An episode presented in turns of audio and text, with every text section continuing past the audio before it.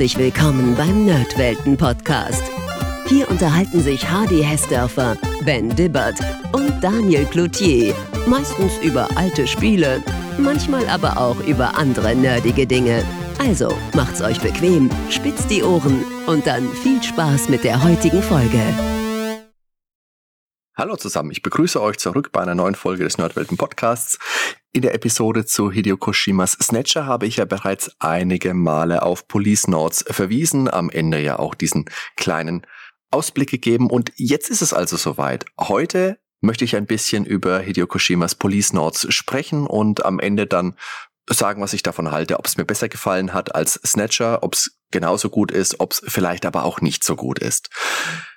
Aufgeteilt habe ich die Episode heute folgendermaßen. Ich erzähle euch erst ein bisschen was zu den Hintergründen, gehe dann auf die Story ein, aufs Gameplay. Äh, bei Hideo Kojima muss man natürlich auch immer wieder auf seine sexuellen Inhalte und auf die Gewalt sprechen, inwieweit das vielleicht anders ist, als es bei Snatcher noch war. Dann komme ich auf das Patchen zu sprechen, was ja elementarer Bestand ist, wenn man Police Nerds überhaupt spielen will, wenn man der japanischen Sprache nicht mächtig ist, so wie ich es beispielsweise bin. Und am Ende möchte ich dann noch mein Fazit dazu abgeben. Dann würde ich vorschlagen, ohne weitere große Umschweife begehen wir uns gleich einmal in Medias Res.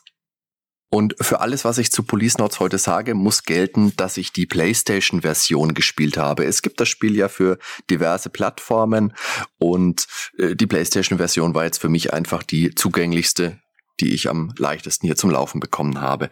Also Kojima hatte ja mit Snatcher bereits Ausflüge ins Adventure-Genre gemacht und mit Police Notes hat er diese Wege, diese Pfade auch noch einmal beschritten. Im Gegensatz zu Snatcher hat aber Police Notes in keinerlei Form seinen Weg aus Japan hinaus in den Westen gefunden. Ursprünglich erschien es 1994 für den PC 98, aktualisierte Versionen dann 1995 für 3DO und 96 für Sega Saturn und die PlayStation.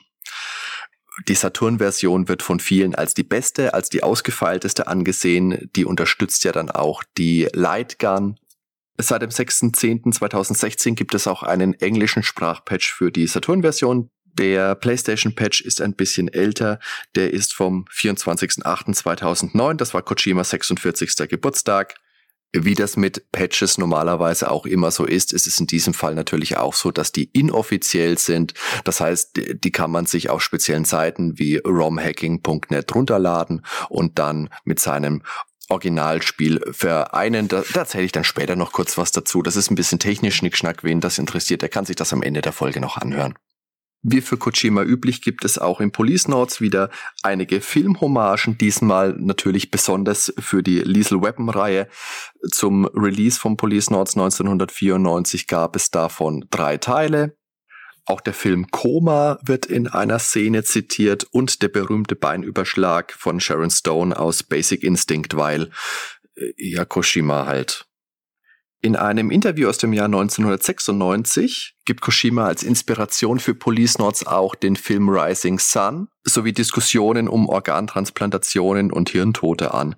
Außerdem noch ein Ereignis aus dem Jahr 1990, in dem nämlich der erste Japaner im All war. Das war Toyohiro Akiyama. Ich hoffe, das habe ich richtig ausgesprochen. Ansonsten dürft ihr mich gerne in den Kommentaren korrigieren. Er sagte auch, dass die Begriffe Home und Beyond besondere Bedeutungen haben die von Eltern und ihrem Kind sowie die räumliche Entfernung von seinem Zuhause, aber auch die zeitlichen 25 Jahre, die Jonathan im Kälteschlaf verbringt, die ihm fehlen letztendlich. Darauf gehen wir in der Geschichte dann noch ein bisschen ein. Er bezeichnet die Saturn-Version auch als die finale Version. Zur Handlung von Police Notes. Im Jahr 2013 sorgen fünf Polizisten mit Astronautenausbildung, die sogenannten Police Nords für Sicherheit auf der Weltraumkolonie Beyond Coast. Während des Tests eines neuen Weltraumanzugs geschieht ein Unglück, Fragezeichen, und der Police Nord Jonathan Ingram, der sehr stark an Martin Riggs aus der Lethal Weapon Reihe angelehnt ist, verschwindet in den Weiten des Alls und wird für tot gehalten. Dieser neue Anzug hat aber eine Kälteschlaffunktion, die ihn am Leben erhält, und so kann er 24 Jahre später dann doch noch gerettet werden körperlich unversehrt und augenscheinlich nicht gealtert. Die Handlung des Spieles setzt dann im Jahr 2040 ein. Drei Jahre später arbeitet er als Privatdetektiv in Old LA auf der Erde, die auch Home genannt wird, als plötzlich seine Ex-Ehefrau Lorraine, die nach Jonasons Unfall neu geheiratet hat und nun schon eine erwachsene Tochter hat, wieder vor ihm steht. Das Ganze ist so ein bisschen an Film Noir-Setting angelehnt. Jonathan sitzt in seinem abgedunkelten Büro, hat ständig, also das ganze Spiel über, eine Zigarette im Mund. Die meiste Zeit über brennt sie übrigens nicht. Auf der Weltraumstation Beyond Coast ist das Rauchen von Zigaretten eh unter Strafe verboten. Und plötzlich steht eben die Damsel in Distress vor ihm in der Tür und bittet um seine Hilfe. In diesem Fall um das Verschwinden ihres Ehemanns Kenzo Hojo zu untersuchen. Und sie liefert dafür auch gleich erste Hinweise. Einige Medikamentenkapseln, ein halbes Blatt sowie das Wort Plato. Während Jonathan jetzt noch hin und her gerissen ist, kommt Lorraine auf der Straße vor seinem Büro durch eine Explosion ums Leben. Den Bombenleger, einen mysteriösen Motorradfahrer, kann er nicht erwischen. Dennoch entscheidet er sich nun dafür, den Fall zu übernehmen. Nach der Ankunft auf der fernen Weltraumkolonie lernt er auch schon Lorraines Tochter, Karen Hojo, kennen, die ihrer Mutter wie aus dem Gesicht geschnitten ist und die an einer schweren Krankheit leidet. Außerdem trifft er auch seine ehemaligen Police Nords Kollegen. Gates Becker, der nun Chef der Beyond Coast Polizeieinheit ist, Ed Brown, der eine mehr als deutliche Hommage an Danny Glover in seiner Rolle als Roger Murtaugh in Lethal Weapon ist, denn auch Ed Browns Uhr zum Ruhestand tickt. Er ist der Chef einer kleinen, abseits stehenden Polizeieinheit, die einen Sitz im Keller des Polizeigebäudes hat und die eher die unliebsamen Jobs bekommt. Es wirkt irgendwie fast, als würde er langsam zu alt für diesen Scheiß. Er ist im Spiel Jonathans engster Vertrauter und Verbündeter. Der wohl erfolgreichste der fünf ehemaligen Police Nords ist Joseph Sadaoki Tokugawa, der eine Firma hat, die vor allem pharmazeutische Tätigkeiten ausübt. Salvatore Toscanini arbeitet für Tokugawa. Und dann trifft man relativ früh im Spiel noch auf Tony Redwood. Er ist Teil der Advanced Police und als sogenannter Frozener, also modifizierter Mensch, für das Leben im All bestens gerüstet. Zudem ist er ein echter Arsch- und Sprengstoffexperte. Hm, Sprengstoff, da war doch was. Nach und nach gelingt es Jonathan, die Hintergründe von Kosos Verschwinden und Lorraines Ermordung aufzudecken und sollte sein Weltraumunfall am Ende gar kein Unfall gewesen sein? Die Story ist insgesamt gut erzählt, bietet einige sehr gute Wendungen und einige super, super offensichtliche. Ganz die Qualität von Snatcher hat es für mich nicht erreicht und gerade gegen Ende wirkt es dann doch arg konstruiert, aber den, dennoch keinesfalls schlecht, das möchte ich nicht sagen. Man sollte aber damit rechnen, dass man sehr schnell weiß, worauf es hinauslaufen wird. Auch wenn bis zum Ziel noch einige interessante Abzweigungen genommen werden. Ich möchte jetzt einige Worte zum Gameplay von Police Nords verlieren, das wie Snatcher ein Grafik-Adventure aus der Ego-Perspektive ist oder mehr ein interaktiver Film. Die Packung der PlayStation-Variante, die ich hier vor mir liegen habe, wirbt auch unten extra mit Interactive Cinema. Aber das kennen wir im Endeffekt ja auch schon aus Snatcher. Im Gegensatz zu Snatcher gibt es diesmal allerdings einen Cursor auf dem Bildschirm, mit dem man Gegenstände und Personen gezielt anklicken kann. Bei Snatcher ist das ja unten im Bildschirm angezeigt worden, mit was man interagieren will. Jetzt muss man sich das selber raussuchen. Es gibt abermals wieder diese Schießbudeneinlagen, diesmal allerdings ohne dieses 3x3 Raster aus Snatcher, sondern es ist frei beweglich. Das macht's ein bisschen umständlicher, weil man mit dem Gamepad zumindest frei zielen kann. Ich kann mir gut vorstellen, mit einer Lightgun geht das flockiger von der Hand und macht vielleicht auch mehr Spaß. Insgesamt würde ich sagen, da hat mir das Raster in Snatcher doch besser gefallen. Das ist für einen Controller einfach besser geeignet und für den Spieler einfach spaßiger. Das ist also alles sehr, sehr nah an Snatcher dran, vielleicht ein bisschen weiterentwickelt. Wie in Snatcher müssen allerdings Befehle teils auch mehrfach wiederholt werden, bis dann die Handlung weiter fortschreiten kann. Das war in Snatcher schon einigermaßen nervig und das ist es hier natürlich auch noch. Eine kleine Besonderheit gibt's noch in Police Nords. In einer Szene muss eine Bombe entschärft werden. Das ist auch eines der Highlights des Spiels, würde ich sagen. Das erinnert ein bisschen aus die Szenen in äh, vielleicht etwas mehr die Anfangsszene aus Lethal Weapon 3, in der Riggs und Murtaugh das Hochhaus dann versehentlich sprengen. Aber vielleicht auch ein kleiner Hinweis auf die sehr lustige und immer wieder gern gesehene Toilettenbombe aus Lethal Weapon 2. Des Weiteren gibt es noch ein Logo-Puzzle zu lösen mit verschiedenen Logos von Firmen, die zugeordnet werden müssen. Was dabei ein bisschen komisch ist, ist, dass wenn man die Originalversion des Spieles besitzt, so wie ich hier, diese Logos in der Anleitung schon komplett beschriftet sind, also das Rätsel damit schon gelöst ist. Ein neues Element, das Koshima dann auch in seinen Folgespielen, zum Beispiel Metal Gear, beibehalten hat, ist eine optionale Zusammenfassung des bisherigen Spielgeschehens, wenn man einen Spielstand lädt.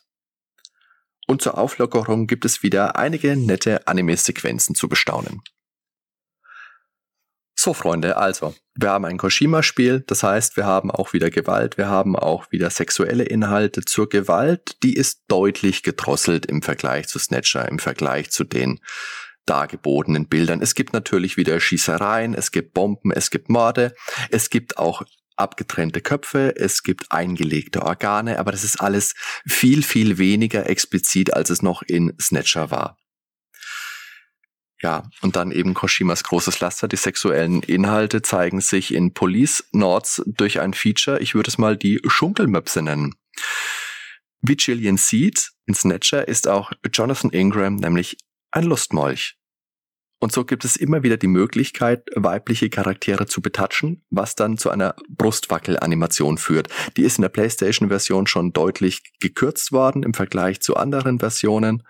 Da gab es wohl ein Überwürfnis zwischen dem Präsident von Sony Worldwide Studios damals und Koshima. Koshima hat dann natürlich schwer drauf bestanden, weil das ist künstlerische Freiheit und super wichtig. Naja, ich denke, als Argument kann man einfach wieder sagen, Koshima.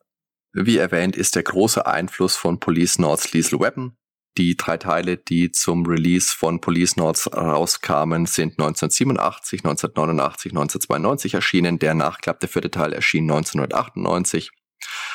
Klassiker des Polizei-Buddy-Movies, zwei ungleiche Partner, die sich zusammenraufen.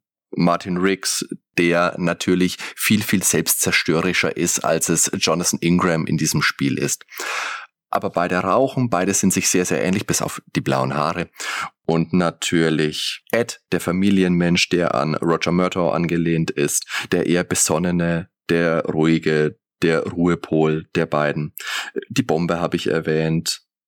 Bei den Autofahrten ist es auch eher so, dass der erfahrene Ed die ganze Zeit fährt. In Lethal Weapon ist es schon so, dass Martin Riggs auch im ersten Teil gegen Ende schon das Steuer mal an sich reißt aber dann auch die Szene, in der Jonathan Ed zu Hause besucht und dann die Tochter von Ed kennenlernt. Das erinnert schon alles sehr an Lethal Weapon. Ich habe mir die ersten zwei Teile jetzt auch nochmal angeschaut. Alleine das ist einfach nochmal schön, so das Spiel zu spielen, dann die Filme nochmal zu gucken. Den dritten möchte ich mir jetzt die Tage auch nochmal komplett anschauen. Das passt schon alles sehr gut zueinander. Die große Frage ist natürlich, warum gab es niemals eine englische Version zu Police Notes. Laut äh, Jeremy Blaustein, der war Teil des Lokalisationsteams von Snatcher, den habe ich in der Folge schon mal erwähnt, hat dieser nie etwas davon gehört, dass das überhaupt geplant wäre. Kojima sagte mal, dass die Übersetzung begonnen hätte, es aber Probleme mit der Lippensynchronisation in den Cutscenes gäbe. Ja, das klingt als Argument super seltsam. Da gebe ich persönlich nicht allzu viel drauf. Wenn wir uns aber an meine Snatcher-Episode zurückerinnern, habe ich da ja gesagt, dass Snatcher einfach ein gigantischer Flop war, was natürlich auch an der Sega CD-Plattform lag, die sich einfach schlicht verkauft hat. Dann natürlich die Mops-Wackel-Animationen, die wären sicherlich auch ein Problem gewesen, wenn man dann einfach jede weibliche Figur antatscht. Und das ist meiner Meinung nach einfach auch das große Problem gewesen und bestimmt auch einer der Gründe, warum man sich in Europa dann gedacht hat, oh, nee, lass mal lieber, das bringen wir mal lieber nicht raus. Bezüglich einer Neuauflage reagierte Koshima in Interviews ja auch immer ein bisschen flapsig und meinte dann, die Leute sollen doch lieber seine neuen Spiele spielen, als sich ständig auf die alten stürzen zu wollen.